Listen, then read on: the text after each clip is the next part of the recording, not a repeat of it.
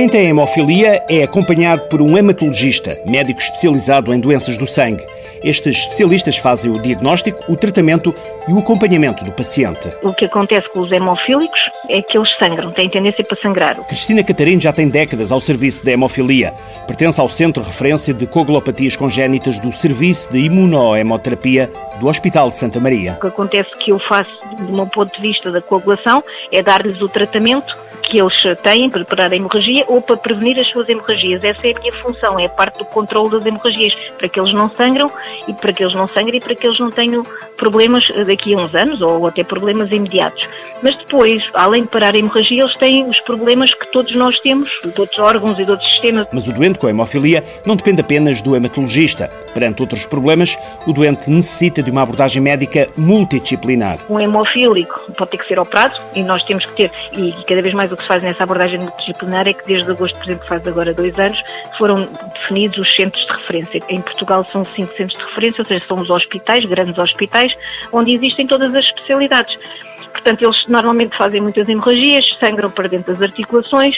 Eu tenho alguém, neste caso é da fisiatria, por exemplo, que faz as ecografias das articulações para ver se tem hemorragia, se não tem, se aquela articulação está normal ou se não está.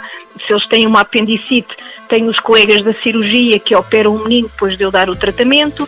Tenho os colegas da ortopedia que têm que às vezes fazer uh, próteses, sei lá, próteses do joelho, dos joelhos que entretanto estão bastante afetados tem que ter alguém se tem alguma infecção da, da parte da infecção. A concentração de cuidados médicos para a tal abordagem multidisciplinar e evitar deslocações a vários hospitais acontece, diz a especialista Cristina Catarino, nos centros de referência. Cinco centros de referência, dois no Porto e um em Coimbra e dois em Lisboa, porque é uma doença rara e, portanto, são os hospitais grandes que têm todas as valências e todas as especialidades que é necessário. É, no fundo, termos alguém das várias especialidades, e algumas especialidades são mais pelo menos são mais precisas do que outras. A abordagem multidisciplinar da hemofilia pretende não só a prevenção e o tratamento, mas também a melhoria da qualidade de vida e do bem-estar físico, mental e emocional do doente.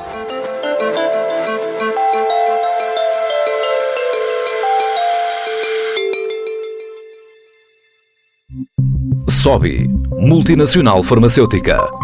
Focada no tratamento de doenças raras, trabalha diariamente com o objetivo de melhorar a vida das pessoas com hemofilia.